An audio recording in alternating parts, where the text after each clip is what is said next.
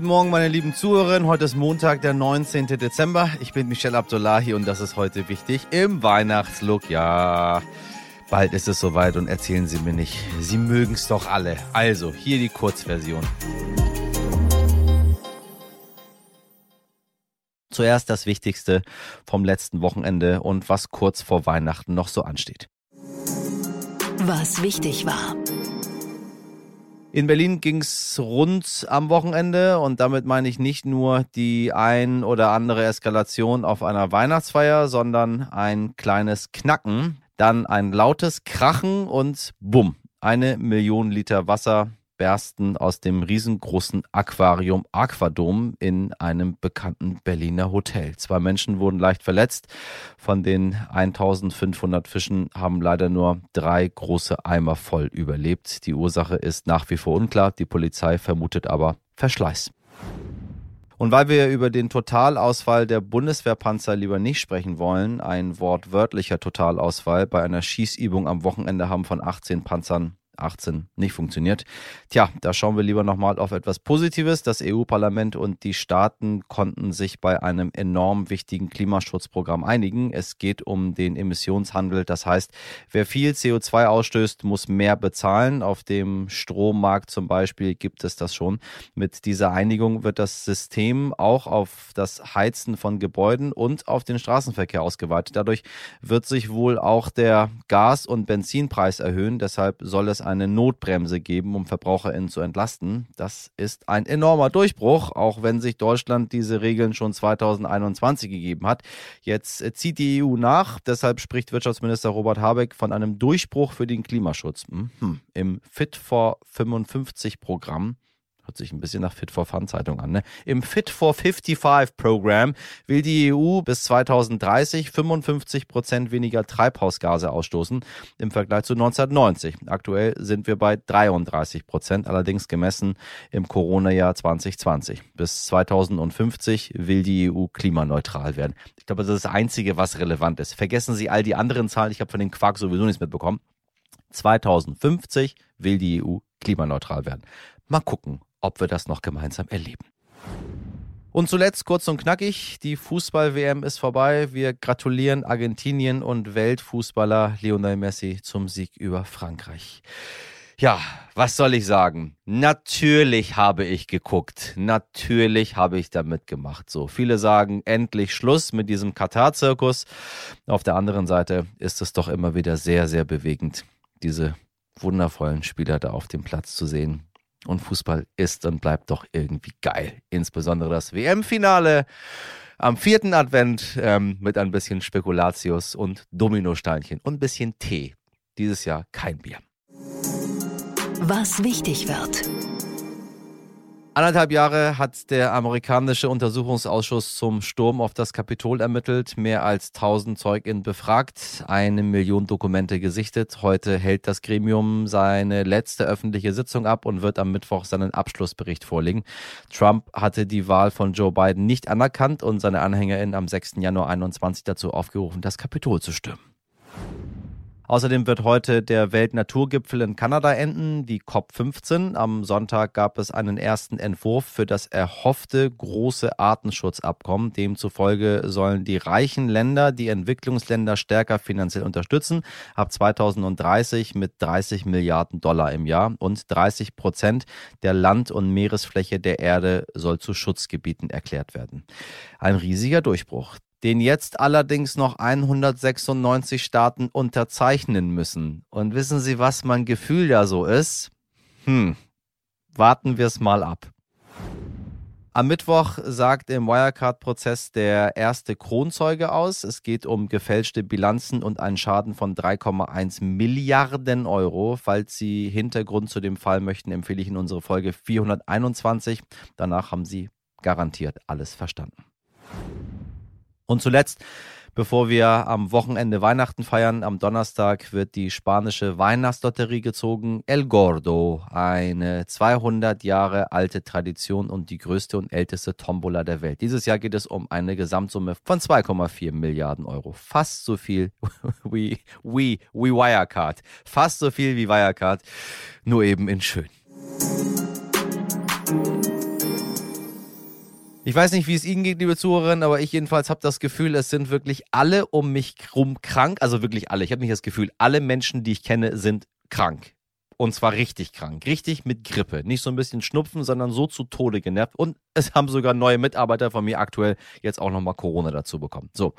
Wenn es Ihnen auch so geht, ist Ihr Eindruck auf jeden Fall nicht falsch, denn die deutschen Krankenhäuser schlagen Alarm. Viele PatientInnen leiden an Atemwegserkrankungen. Der Personalausfall ist hoch. Bei Medikamenten gibt es Lieferengpässe. Kurzum, die Nerven liegen blank. Da ist der Zeitpunkt gerade richtig, um einen kritischen Blick auf das Thema Gesundheit im vergangenen Jahr zu werfen. Ich spreche im Rahmen unserer Woche der Jahresrückblicke gleich mit der Vizepräsidentin der Bundesärztekammer Dr. Ellen Lundershausen über die Mängel des Gesundheitssystems. Und ich frage sie, was sie von der Arbeit unseres Gesundheitsministers Karl Kali Lauterbach hält und wo wir nach drei Jahren Pandemie ihrer Meinung nach in Sachen Corona heute so stehen. Frau Dr. Lundershausen, welcome back. Sie waren ja schon mal bei uns. Schön, dass Sie wieder da sind. Ja, schönen guten Tag. So, am Ende des Jahres guckt man ja gerne auf das ganze Jahr zurück, was so gut und was so schlecht gelaufen ist. Ein Thema, wo man eigentlich immer raufgucken sollte und muss, ist das Thema ähm, Gesundheit. Unser Gesundheitsminister Karl Lauterbach ist ja quasi von Olaf Scholz. Ich habe gerade bei Extra 3 äh, die, die Aufnahmen gesehen aus dem letzten Jahr, wo er quasi intronisiert wurde. Es hieß, ihr wolltet ihn, ihr bekommt ihn, sprach äh, der Scholzomat. Ähm, ja, viele haben Karl Lauterbach als Wissenschaftler und Politiker hinsichtlich seiner Einschätzung zu Corona sehr vertraut und sie wollten ihn als Bundesgesundheitsminister und sie haben ihn bekommen. Wie bewerten Sie denn seinen Einsatz im vergangenen Jahr?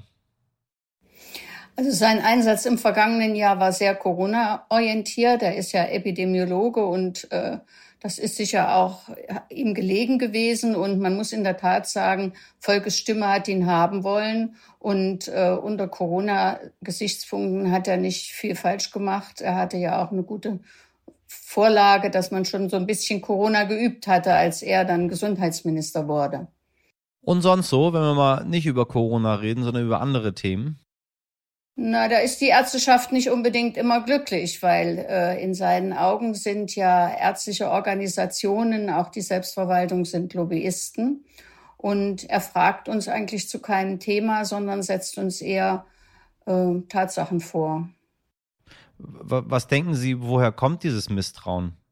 Vielleicht hat er schlechte Erfahrungen gemacht. Er war ja der Berater von Ulla Schmidt und hatte da schon so seine eigenen Vorstellungen, die der Ärzteschaft nicht unbedingt gefallen haben. Vielleicht ist das die Erfahrung aus der Vergangenheit.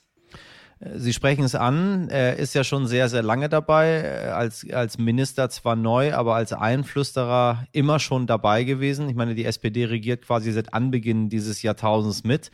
Wir haben kürzlich über die neue Krankenhausreform gesprochen, wo er auch seine Meinungen vorher hatte. Und jetzt hat er eine andere Meinung zu, was ich völlig in Ordnung finde. Frei nach Brecht, wer A sagt, muss nicht B sagen, sondern kann auch sagen, dass A falsch war. Was halten Sie denn von diesem neuen Konzept des Gesundheitsministers? Also wenn Sie auf das Krankenhausstrukturgesetz, was ja da im Moment so in aller Munde ist, abheben, dann äh, hat er sich ja die äh, Expertenkommission äh, installiert und hört ausschließlich auf diese. Aber es gibt natürlich auch Erfahrungen aus anderen Selbstverwaltungsorganen, die wir in Deutschland haben, die ja mit Recht auch ein Stück die Daseinsvorsorge übertragen bekommen haben, deren Meinung hat ihn da jetzt nicht wahnsinnig interessiert. Und da gibt es natürlich Unmut, wobei man sagen muss, äh, wenn da noch Luft ist, sich auch einzubringen, dann ist das sicher zunächst erstmal ein ganz guter Aufschlag. Ich habe neulich an einem Quiz teilgenommen, da ging es um Fachkräftemangel und äh, von den fünf Berufen, die dort dabei waren, waren vier aus dem medizinischen Sektor. Ähm, der Personalmangel in der Medizin wird rauf und runter gebetet. Was müssen wir denn tun, damit es endlich besser wird, statt jedes Jahr zu sagen Fachkräftemangel, Fachkräftemangel? Also da gebe ich der Regierungskommission, äh, die Herrn Lauterbach zur Seite gestellt ist, schon einigermaßen recht. Wir müssen natürlich an den Strukturen arbeiten.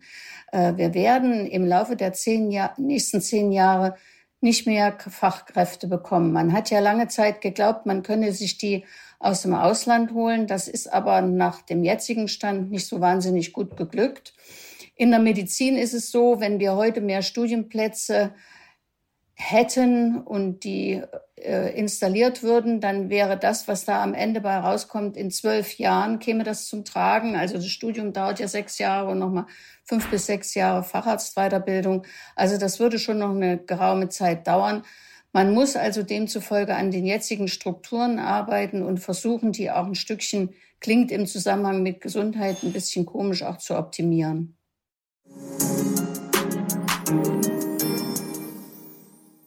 Das war es schon wieder mit heute wichtig an diesem Montag. Den ganzen Gesundheitsrückblick hören Sie wie immer in der langen Version. Einfach die pinke Kachel auswählen. Die hat sich auch extra ins Weihnachtsoutfit geschmissen für Sie. In der langen Version bekommen Sie auch spannende Einblicke in eine echte medizinische Erfolgsstory rund um das Unternehmen BioNTech. Und Sie wissen heute wichtig at stern.de alles, was Ihnen auf dem Herzen liegt. Rein da, raus an uns. Wir freuen uns über jede Mail. Haben Sie einen schönen Montag, machen Sie was draus. Bis morgen, Ihr Michel Abdullahi.